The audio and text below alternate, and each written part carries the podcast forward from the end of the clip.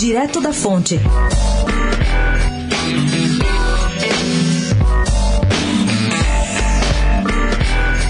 O ministro Sérgio Moro, que viu o filme Democracia em Vertigem no último fim de semana, disse à coluna na segunda-feira, após participar do programa Roda Viva, que agora é comandado pela jornalista Vera Magalhães, que a cineasta Petra Costa, pelo menos, foi honesta em colocar desde o início toda a simpatia que ela tem pelo Partido dos Trabalhadores.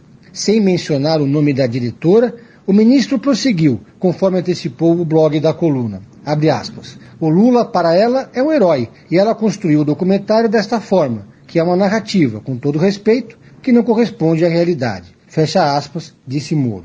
E o médico Roberto Calil conheceu Moro ontem, quando foi levado pelo diretor da TV Cultura, José Roberto Maluf, ao estúdio do Roda Viva. O médico assistiu ao programa no telão com convidados do programa.